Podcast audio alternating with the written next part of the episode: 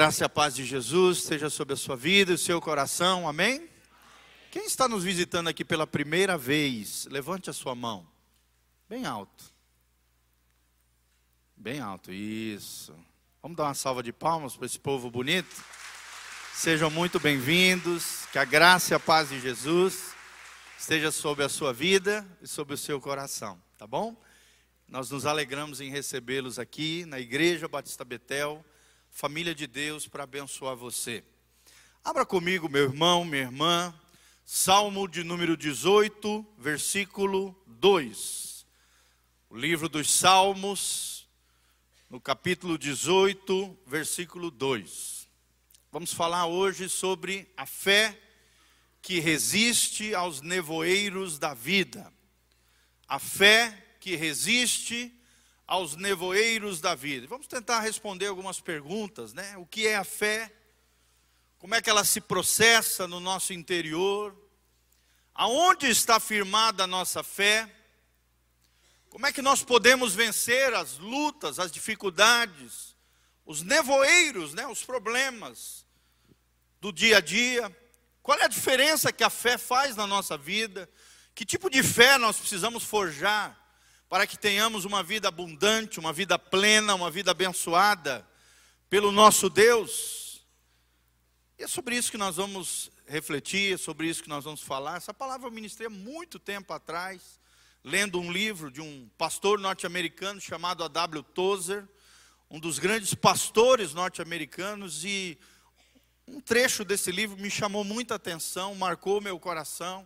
E aí comecei a fazer algumas anotações, e como fruto dessa reflexão, dessa meditação, é esse sermão que nós vamos ministrar no coração dos irmãos. Amém?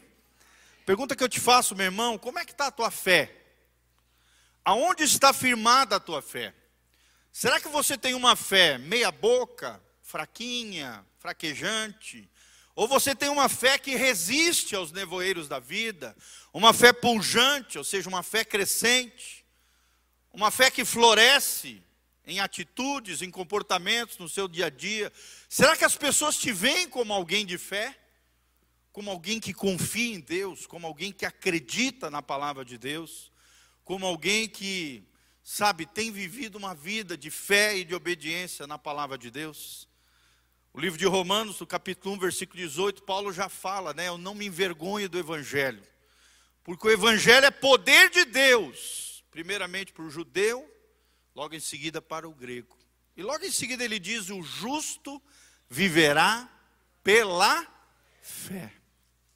Levanta as mãos para os céus comigo e fala: Senhor, eu quero aprender com a tua palavra o que é a fé que triunfa, que me abençoa. Senhor, me dá esse tipo de fé. Senhor, me faz crescer na fé. Senhor, fala comigo nessa noite. Ministra no meu coração. Em o nome de Jesus. Amém e amém. Então, sobre isso que nós vamos falar, fé.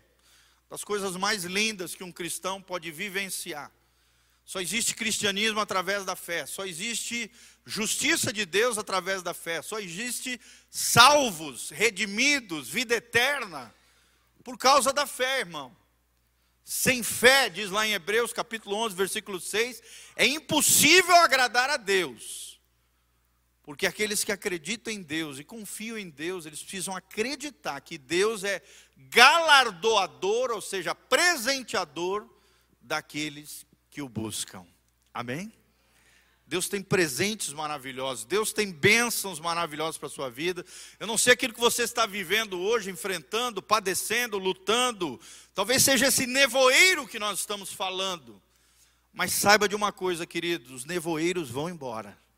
Eles não duram para sempre. Né? Quando a gente está dirigindo, geralmente vem aquela neblina, vem aquele nevoeiro, a nossa, a nossa visão é afetada, o caminho parece mais difícil, mas logo em seguida que passa o nevoeiro, passa aquela, aquela neblina, o caminho ele é, ele, é, ele é iluminado novamente, nós podemos seguir adiante, e o que ilumina o nosso caminho é a nossa fé.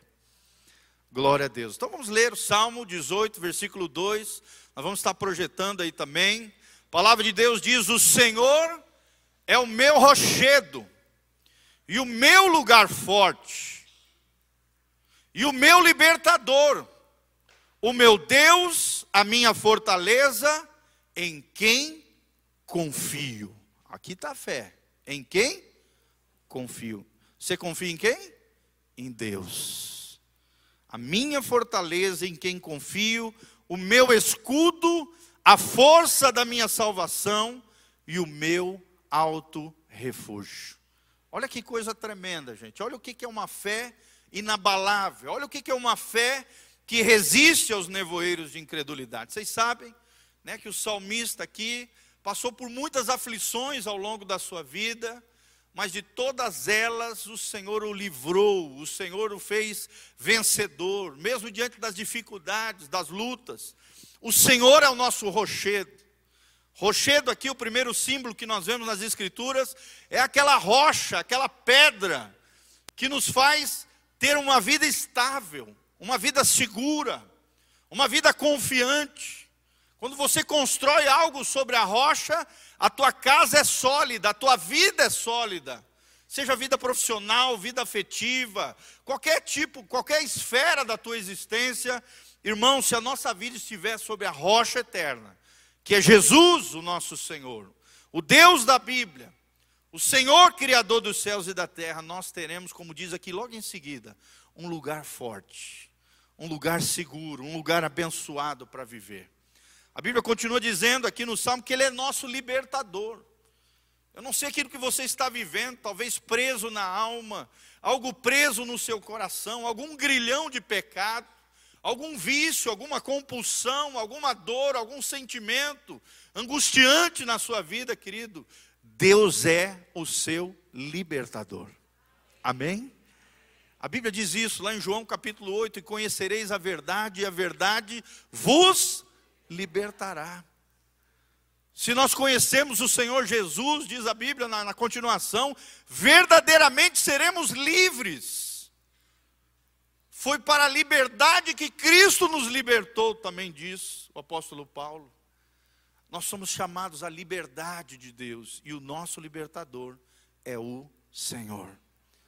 Talvez tenha algo que te aprisione, algo que se tornou o seu senhor, né? Tem gente que é mandada pelo dinheiro, que é dominada pelo dinheiro.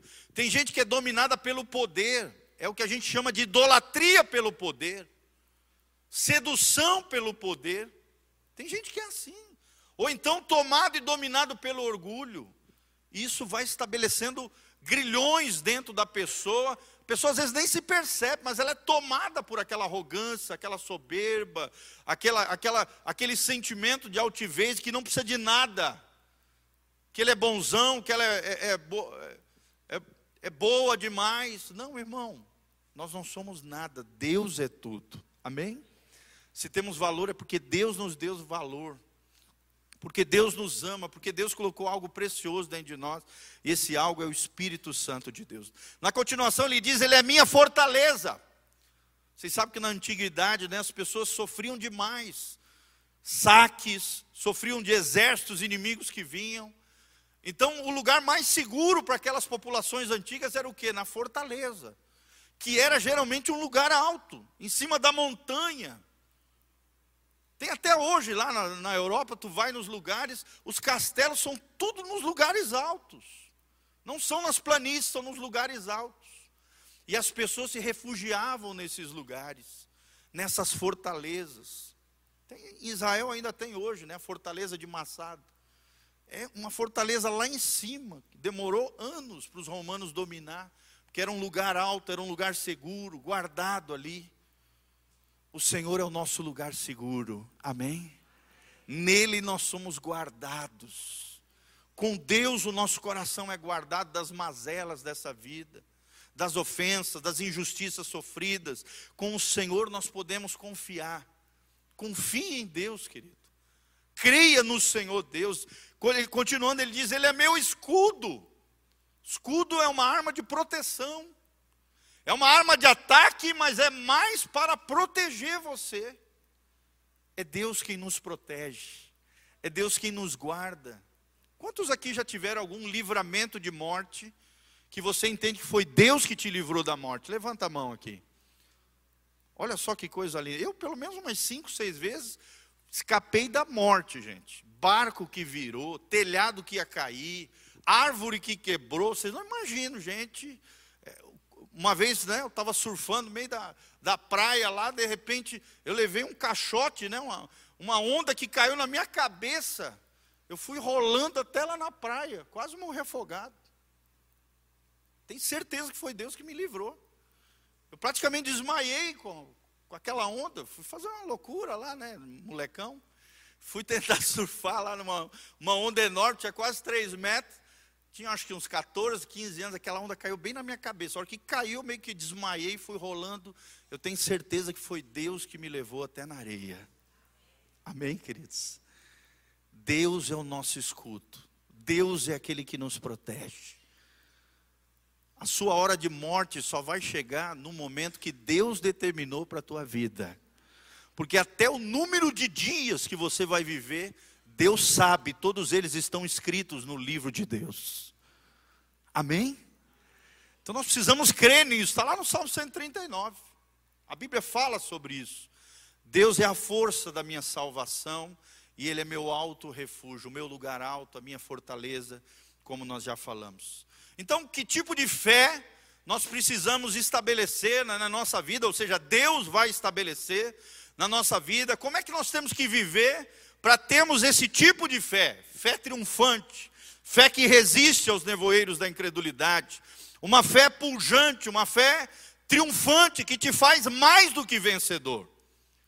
Em primeiro lugar, querido, que o autor desse livro e que me impactou muito, ele diz é que nós precisamos ter uma fé como uma criança. Fala comigo, fé como uma criança. E aqui a figura que o, que o autor trazia é a relação de um, uma criança pequena com o seu pai. Por exemplo, quando uma criança está na beira de uma piscina e o pai abre as mãos e fala: Filho, pula. O que, que acontece? O que, que o filho faz? Ele pula. Eu me lembro quando o Miguelzinho, meu filho pequeno, estava aprendendo a nadar. Né? A gente estava lá num, num lugarzinho tirando férias. E aí eu fiz isso, eu peguei, estiquei a mão, uns dois metros assim da beirada, falei, eu estava querendo já intencionalmente ensinar ele a nadar. Falei, filho, pula. Aí ele pulou, puf, na piscina e começou lá a se bater todo. Aí eu falei, vem com o pai, vem, vem, vem, vem. E ia andando para trás, ele ali, pá, pá, pá, quando eu vi, ele atravessou a piscina até a metade, gente. Olha que coisa linda. Então, assim que nós temos que viver, querido, nós temos que nos jogar nos braços do Pai. Quando Deus dá um comando, quando Deus fala com você, quando a Bíblia manda você fazer algo, você precisa pular como uma criança que confia nos braços do Pai. Nós precisamos ter esse tipo de fé, fé como uma criança. O Pai fala, ela obedece. O pai fala, ela se joga nos braços, ela confia, ela sabe que o pai quer o melhor para ela. E naquele dia o Miguelzinho aprendeu a nadar, gente. E aí começou a atravessar a piscina inteira. Depois fez aula de, de, natação, né? Hoje nada muito bem, todos os meus filhos, graças a Deus. Mas assim, amados, tem que aprender se jogando nos braços do Pai, na confiança com Deus. Será que você tem se jogado nos braços do Pai? Será que verdadeiramente você tem confiado na voz de Deus e naquilo que Deus fala com você? Isso é chamado, né, de credulidade infantil. Uma fé simples, uma fé que confia, uma fé que acredita, confia piamente, totalmente na voz do Pai e se joga nos braços do Pai. Fala comigo, eu preciso ter uma fé como uma criança. Isso é chamado de credulidade infantil.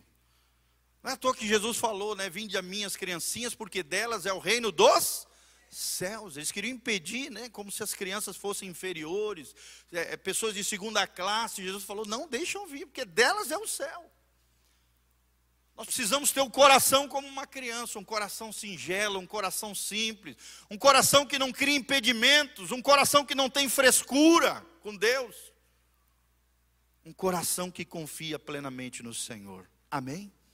Às vezes parece que a gente esquece que nós temos um Pai celestial amoroso, que vai suprir das nossas necessidades. Filho não se preocupa com boleto para pagar, com conta para pagar. Ô tempo bom, né, irmãos? Sim ou não? Sua preocupação era dormir, comer e estudar. Que tempo maravilhoso. Agora, hoje, hoje, não, nós amadurecemos, crescemos, hoje temos que prover as necessidades dos nossos filhos, da nossa família, tem um monte de responsabilidades, um monte de boleto para pagar e conta para lá e para cá, sim ou não? É. Como era bom ser criança. Eu não estou falando aqui de maturidade espiritual, tá, gente? Maturidade é claro, nós temos que crescer, nós temos que nos tornar adultos espiritualmente falando. Estou falando de fé, estou falando de simplicidade de coração, estou falando de confiança plena no nosso Papai Celestial, no nosso Deus maravilhoso que supre as nossas necessidades. Parece que às vezes a gente esquece disso. Parece que às vezes a gente é tomado por um medo sem necessidade, por ansiedades crônicas, por medos, por fobias. Meu irmão, você serve a um Deus que prometeu. Olha o que diz Filipenses 4:19. E o meu Deus, segundo a sua riqueza em glória, há de suprir em Cristo Jesus cada uma das vossas necessidades. Amém? Deus não promete suprir os teus desejos, mas promete suprir as tuas necessidades. Você está me entendendo? Existe uma diferença entre desejo e necessidade. A gente aprende isso até no curso de finanças, né? Quando a gente vai fazer uma decisão financeira, isso é um desejo ou é uma necessidade? E o mais importante é discernir quando realmente é necessidade. Desejo pode ser adiado, necessidade é necessidade. Amém? Deus promete suprir todas, cada uma das vossas necessidades, diz o Senhor na sua palavra, Filipenses 4,19. Então, nós temos que agarrar nesses braços de amor de Deus. Nós precisamos confiar nele, amém? Nós precisamos criar uma expectativa espiritual de resposta às nossas orações. A oração de um justo pode muito em seus efeitos. Causa um efeito quando eu e você oramos a Deus. Sim ou não, irmãos? Você tem que acreditar antes de começar a orar. E a tua fé vai crescer quanto mais você orar. A gente até ensina, né? Às vezes as pessoas perguntam, pastor, mas como é que a gente, como é que a gente faz para aprender a orar? Sabe como é que você aprende a orar, querido? Orando. Só se aprende a orar orando. Eu vou te dar uma dica. Você quer orar bem, né? orar com qualidade, com eficácia? Leia a palavra de Deus. Porque daí fica fácil. Você ora em cima da Bíblia. Você ora as promessas de Deus contidas na palavra e você vai ver que a oração do justo pode muito em seus efeitos.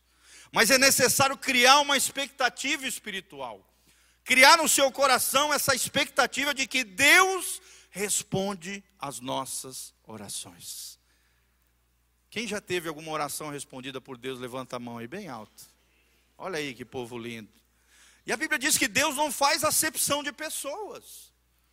Ou seja, Deus trata todos de maneira igual. No sentido que Deus ama todos, todos têm direito a orar a Deus, a clamar por Deus e terem as suas orações respondidas. Se orarem, é claro, conforme a palavra de Deus. Então nós precisamos criar essa expectativa de que Deus responde às nossas orações. Acreditar de todo o coração, querido, como uma criança acredita no seu pai, como uma criança acredita na sua mamãe nós precisamos acreditar que o milagre vai acontecer na nossa vida, que a mão de Deus está operando a nosso favor. Talvez você não saiba, mas quando você está dormindo, irmão, Deus continua trabalhando para você. a seu favor. Agindo Deus, quem impedirá? Às vezes a gente está ali dormindo, por exemplo, eu já contei para os irmãos, vou repetir aqui. É, eu já acordei uma vez, no meio da, da, da noite assim, eu acordei falando em línguas estranhas, gente. Até eu levei um susto com aquele episódio. E aí eu me lembrei lá de Romanos capítulo 8, que a Bíblia diz que o Espírito Santo intercede por nós com gemidos inexprimíveis. Olha que coisa linda. Amém? Às vezes você está dormindo, mas o Espírito Santo continua orando dentro de você, levando as suas reais necessidades ao coração de Deus. Porque o nosso Deus é assim. Então acredite, acredite em Deus, acredite que o milagre vai acontecer na sua vida, que a mão de Deus não está encolhida para você, mas está estendida sobre você. A mão de Deus está trabalhando a nosso favor. Então, nós podemos prever a vitória, nunca a derrota. Estou ensinando isso para um, para um rapaz que eu estou ajudando, ele tem sempre pensamentos negativos, pensamentos de derrota, parece que nada vai dar certo. Eu falo, cara, você é crente. Esses dias eu preguei sobre isso, vencendo o pessimismo. Para de ter um pensamento pessimista, negativo, derrotista, miserável. Deus é um Deus de vitória. Deus te chama para vencer, irmão. Talvez lá para trás você apanhou na mão do inimigo, comeu o pão que o diabo amassou, mas agora você é crente, você é cristão, você é filho de Deus, você é lavado com o sangue do Cordeiro. Então você pode criar uma expectativa e prever a sua vitória. Porque você nasceu para vencer, irmão. Você nasceu para vencer. Você não nasceu para ser um derrotado, você não nasceu para ser um fracassado. E quando a vitória chegar, meu irmão, comemore a sua vitória. Comemore a sua vitória. Testemunha aqui na frente o que Deus tem feito na tua vida. Né, como a irmã testemunhou, que coisa linda. Nós queremos comemorar junto com você a sua vitória. Mas, querido, creia com o seu coração: você nasceu para vencer. Você nasceu para vencer. Se algo, se você pudesse ler dentro do seu coração, estaria escrito lá: você nasceu para vencer. Porque você tem Jesus dentro do seu coração e Jesus é mais do que vencedor. O mais do que vencedor é aquele que está em Cristo. Quando ele entra no campo de batalha, ele já sabe o final da história ele já sabe que no final da história ele vai sair mais do que vencedor. Glória a Deus. Outra coisa que nós podemos aprender dentro dessa fé como criança, né, como uma criança, é que Deus escuta seus filhos como, quando clamam.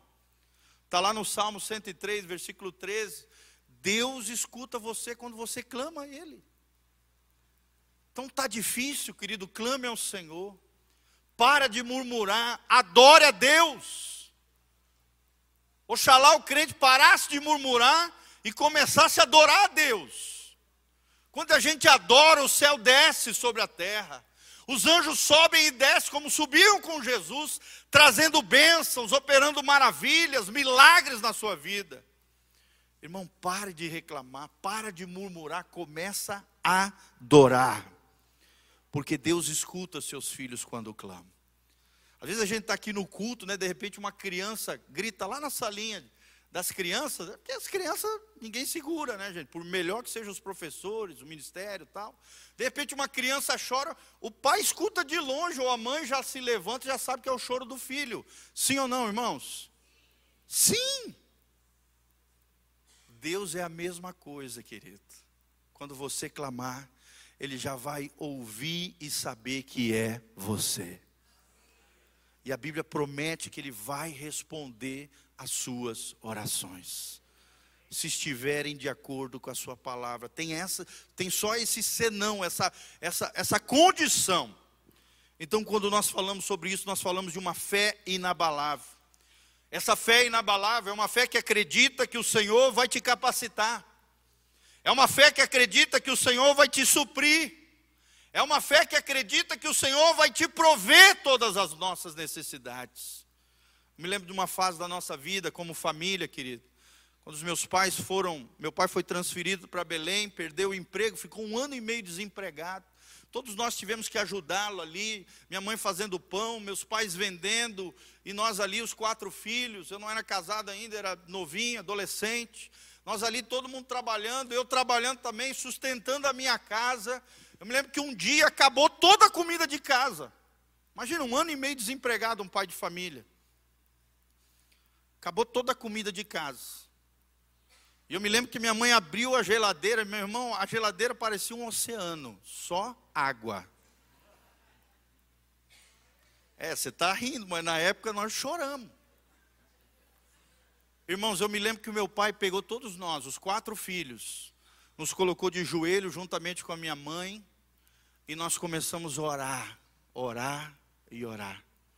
Irmão, não deu meia hora, bateu um irmãozinho da igreja na porta e falou: pastor. Só que na época meu pai não estava pastoreando, tá? Ele estava trabalhando secularmente. Boa parte da vida dele, nos seus 43 anos de ministério pastoral, ele tinha um trabalho secular e apoiava na igreja indiretamente, como pastor final de semana. E eu me lembro desse episódio, eu não vou esquecer nunca mais desse episódio, porque foi algo que marcou meu coração, desse Deus que supre, desse Deus que, sabe, que provê todas as coisas, na maior calamidade familiar que nós vivemos naquela época.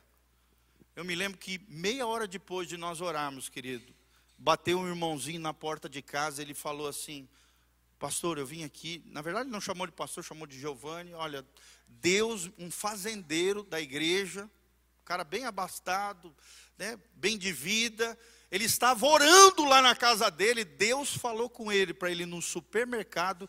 Ele encheu um carrinho de comida e levou um carrinho cheio de comida para nós. Irmãos, olha, eu fico arrepiado só de lembrar desse fato. Alguns meses atrás eu tive o prazer de conhecer o seu filho. Ele já está velhinho esse homem, eu me lembro até hoje. Eu sigo o filho dele, que é um pastor lá em Ribeirão Preto, através da internet. E esses tempos eu vi que o filho dele estava aqui em Cascavel. Eu peguei meu carro fui lá, só de gratidão e também para ouvi-lo. Eu já sou um admirador de, à distância desse pastor Danilo Figueira. Sou amigo da família de longa data. E fui lá naquele congresso de pastores ali, ele ministrou uma palavra tremenda, maravilhosa, aquela coisa linda. Aí chegou no final do culto, eu fui lá dar um abraço nele e falei, Danilo, como é que está o seu pai? Que era esse senhor que levou a comida para nós quando nossa, nossa geladeira estava só um oceano. O pai dele, desse pastor Danilo, um homem de Deus, um homem de oração, fazendeiro, mas um homem tremendo de Deus, precioso, um homem de oração, que marcou as nossas vidas como família. Olha que coisa linda, gente. Aí eu fui lá, dei um abraço naquele pastor e falei, cara, manda um abraço para o teu pai. Uma vez, teu pai fez isso, isso, isso, contei essa história rapidamente, dei um abraço nele, falei, manda um beijão para o teu pai, que eu nunca mais vou esquecer aquilo que Deus fez através da vida dele, abençoando a nossa família. Estou aqui para te dar um abraço de gratidão. Manda um abração para ele. Talvez até ele tenha esquecido esse fato, mas eu não esqueci. E eu tenho uma dívida de gratidão para o teu pai. Manda um abraço e sabe que eu sempre vou estar orando por ele. Porque ele foi uma bênção na nossa vida, nos momentos mais difíceis que a gente já passou como família. Amém? Deus usa pessoas para nos abençoar. Amém? Talvez você seja um instrumento de Deus para abençoar alguém. Esteja aberto para isso. Ou então Deus vai mandar alguém para te abençoar, irmão. Seja humilde para receber a bênção de Deus através de outras pessoas. Amém? Eu nunca mais esqueci desse episódio. Esse episódio marcou o meu coração de um Deus que usa pessoas para suprir as nossas necessidades. Eu era adolescente, tinha acho que uns 14, 15 anos de idade.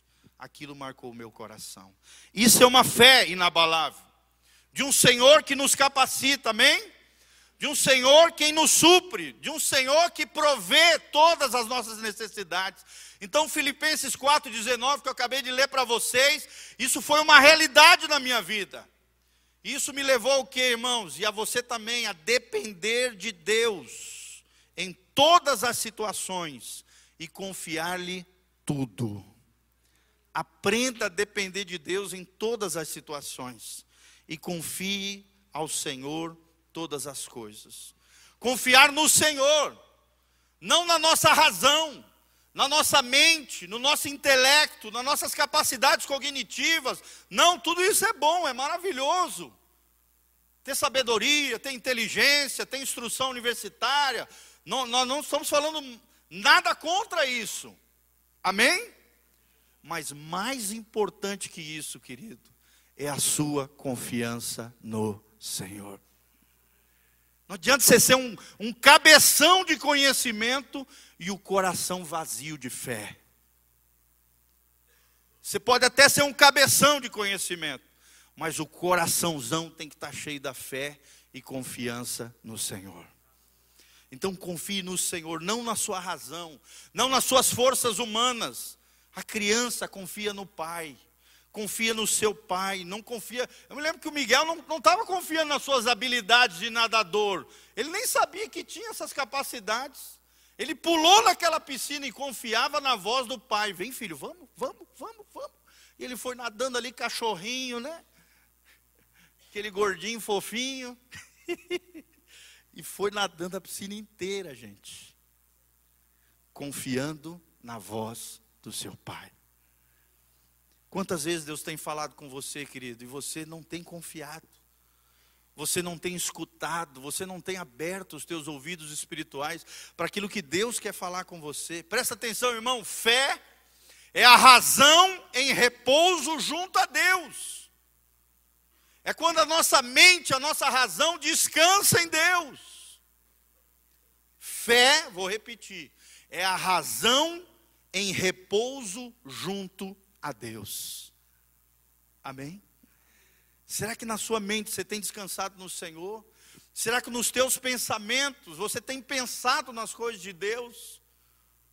Repouse no Senhor, querido. Para que viver afobado, agoniado? Eu sei que para mim também é um desafio. Eu sou elétrico, eu já acordo pulando da cama já. A minha mulher não, ela é toda devagar, ela vai devagarzinho, pá, tal. Ela vai aquecendo aos poucos. Eu não, de manhã você tocou lá, mas eu já pulo da cama, eu sou elétrico. Eu sei que não é fácil, mas é possível confiar no Senhor. Amém? Colocamos de lado o nosso conhecimento, que é limitado, irmão, e descansamos na Sua imensurável sabedoria infinita. A sabedoria de Deus é infinita, não tem fim, é eterna, é maravilhosa, gente. A sabedoria dos homens é limitada. Você, por exemplo, vê aquele Stephen Hawking, né, um dos maiores cérebros desse século que passou. O cara morreu definhando com uma doença degenerativa. Era um cara ultra mega inteligente. Quem viu esse cara? Tem até um filme dele. O cara não acreditava em Deus, acreditava na ciência, né? Era uma mente brilhante. Mas morreu atrofiando, morreu aos poucos, uma doença degenerativa, não acreditando e não confiando em Deus e falando mal de Deus falando mal de Deus, tentando destruir a fé nos corações de muita gente. E tem muita gente que foi nessa onda. Nós colocamos de lado o nosso conhecimento limitado e descansamos na imensurável sabedoria infinita de Deus. A nossa fé lida com aquilo que Deus diz na Sua palavra e não naquilo que pensam os homens. Amém? A nossa fé está na palavra de Deus. A nossa fé tem um fundamento sólido. Estava falando para os meninos ontem, no grupo lá que a gente cuida, de homens lá, comunicação, sexo e dinheiro, ontem à noite, estava falando para eles. Gente, a Bíblia é um livro extraordinário. É um livro que demorou pelo menos 1.500 anos para ser escrito. Foram mais de 40 autores diferentes que viveram em diferentes épocas, em 1500 anos de história, do ano 1400 antes de Cristo ao ano 95 depois de Cristo. quando se fechou o cânon bíblico, ao final ali do livro de Apocalipse, com João na ilha de Pátimos, 1500 anos se passaram, 40 autores diferentes, escreveram 66 livros, 39 no Antigo Testamento, 27 no Novo. Um livro que perdura até hoje. O livro mais vendido da história da humanidade o livro incomparável com qualquer outro livro da literatura humana, é o livro que você tem na sua mão. Agora é possível ter esse livro até no celular. Meu irmão, para de ficar lendo abobrinha, besteira, informação inútil, discutindo política ridícula. Vai ler a Bíblia. Vai fazer algo útil para a tua fé, para a tua vida espiritual. Eu não perco tempo batendo boca com negócio político, batendo boca com negócio de futebol. Vai ler a Bíblia, vai ler bons livros, vai crescer na sua fé. Amém?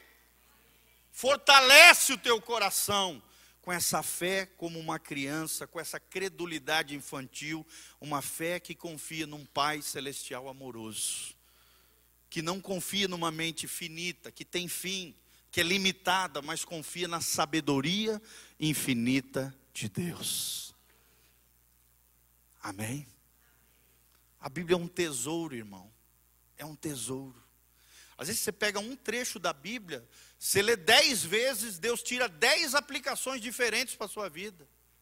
É uma verdade só, mas que pode ser aplicada de dez maneiras diferentes.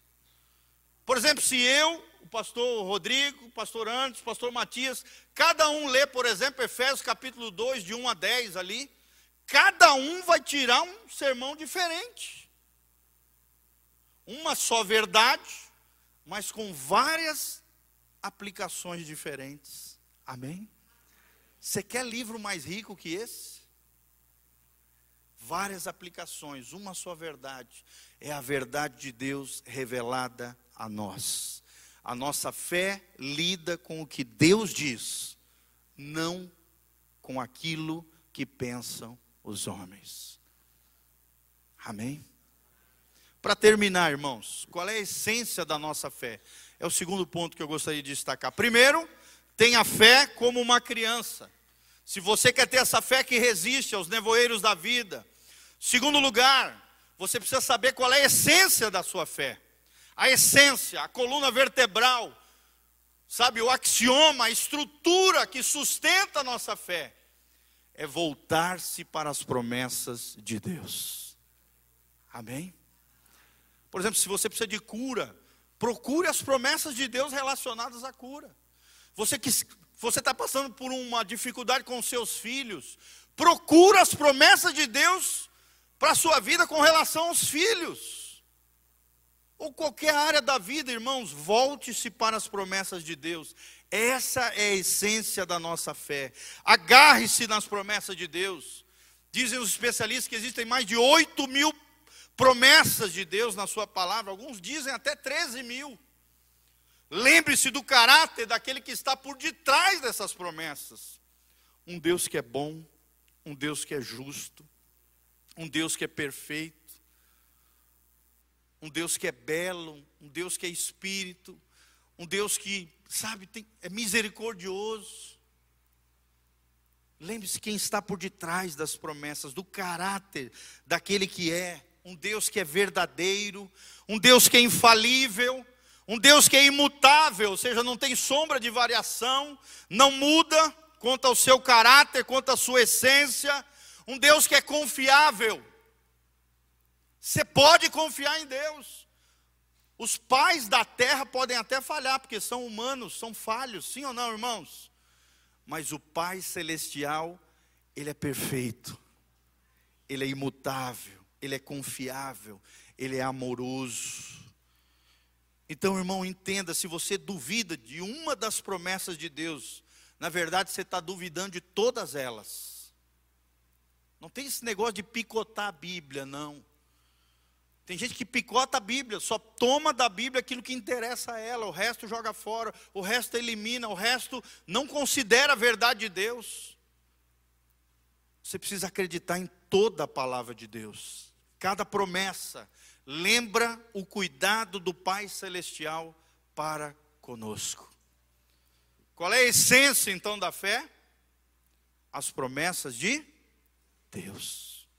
Quantos vão se agarrar nas promessas de Deus para a sua vida? Por exemplo, desde pequenininho eu ouvi os meus pais dizendo: Eu e a minha casa serviremos ao Senhor. Adivinha se Deus não cumpriu isso na casa dele? Cumpriu. Desde pequenininho ouvindo: Eu e a minha casa serviremos ao Senhor. Desde pequenininho, eu me lembro que com 7, 8 anos ele já botava nós de joelho e já mandava a gente orar pelas nossas esposas. Adivinha se Deus não ouviu isso, gente? Deus escuta a oração dos seus filhos. E nós já nos agarrávamos nessa promessa. Eu de Santa Catarina, minha mulher de Belém do Pará, gente. 3.500 quilômetros de distância. Coisa que só Jesus pode fazer, né? Tem gente que pergunta até hoje, mas como é que pode um catarinense casar com uma paraense? Irmão, só Jesus para fazer uma coisa dessa. Só Jesus pode fazer essas coisas. São as coisas maravilhosas de Deus. Então não duvide da capacidade providencial de Deus. Amém? Fala para o irmão que está do seu lado, não duvide na capacidade providencial de Deus. A Bíblia diz que Deus não fez penhor, garantia que Ele não possa, sabe, resgatar. Por exemplo, o próprio Espírito Santo é uma garantia de Deus em nós, é o selo da redenção, é, o, é, é a marca dos filhos de Deus. Para quê? Para no dia do arrebatamento da igreja, meu irmão, quem tem o selo, quem tem o penhor de Deus, que é o Espírito Santo, vai subir para o lar celestial que Ele tem preparado para nós. Quantos tem o Espírito Santo aqui? Dá um glória a Deus bem alto. Meu irmão, essa é a garantia de que você é filho de Deus. A Bíblia diz, Romanos 8: todos aqueles que são guiados pelo Espírito Santo, estes são filhos de Deus. É o selo, é a garantia, é o selo autêntico de que você é um filho de Deus legítimo, verdadeiro, autêntico filho de Deus. Deus não fez penhor que não resgatará, e um dia Ele vai te resgatar, Ele vai te levar para o lugar onde Ele está. Porque a Bíblia diz que Jesus está agora lá no céu, assentado à direita de Deus, Pai, mas a Bíblia diz também que Jesus voltará para buscar a sua igreja. Ó, nós pregamos, Jesus está voltando, é tempo de se santificar. Nós cremos no arrebatamento da igreja, nós cremos na volta de Cristo. Então, irmão, Deus não incentiva esperança que Ele não vai realizar. Se tem alguém que não nos frustra, é o Senhor. Se Ele gera esperança no seu coração, pode ter certeza que Ele vai realizar. Tudo mais falhará, porém a palavra de Deus jamais falhará. É o que diz Mateus 24: passarão os céus e a terra, mas as minhas palavras, disse Jesus, jamais passarão. Amém? Você crê na palavra de Deus, irmão? Vou só repetir o Salmo 18, 2: O Senhor é meu rochedo, o Senhor é o meu lugar forte, Ele é o meu libertador, o meu Deus, a minha fortaleza em quem confio, o meu escudo, a minha salvação, o meu alto refúgio. Refugie-se, descanse, seja protegido, tenha o Senhor como a força da sua vida. Fica de pé com o coração cheio de fé. Dê a mão para o irmão que está do seu lado. Vamos fechar os corredores aqui. Vamos orar juntos. Pedindo essa fé que resiste aos nevoeiros da vida. Isso, segura na mão. Olha que crente bonita aí. Olha que filho de Deus maravilhoso. Olha como Deus caprichou.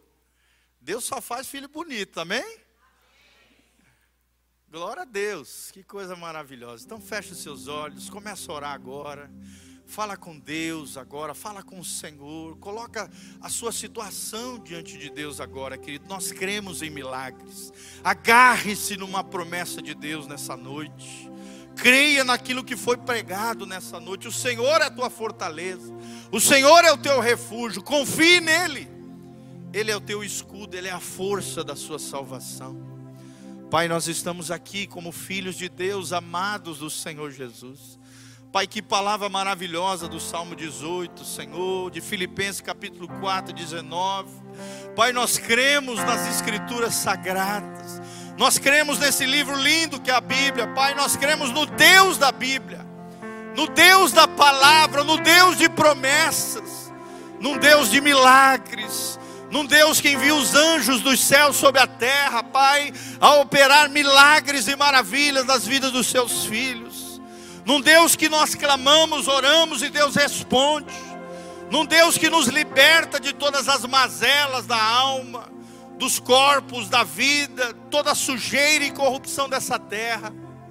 Senhor, dá-nos essa fé pujante, dá-nos essa fé que resiste, dá-nos essa fé inabalável, Senhor Dá-nos essa fé confiante, triunfante de Jesus de Nazaré. Senhor, que possamos crer, possamos confiar, possamos entregar e descansar no Senhor, possamos nos lançar nos teus braços de amor, como uma criança que se lança nos braços do Pai na beira de uma piscina, ó Deus, no oceano dessa vida, nós nos jogamos nos teus braços de amor queremos ouvir a tua voz, queremos seguir, ó Deus, a tua direção. Queremos, ó Deus, a força, a graça, o poder do Senhor operando sobre as nossas vidas.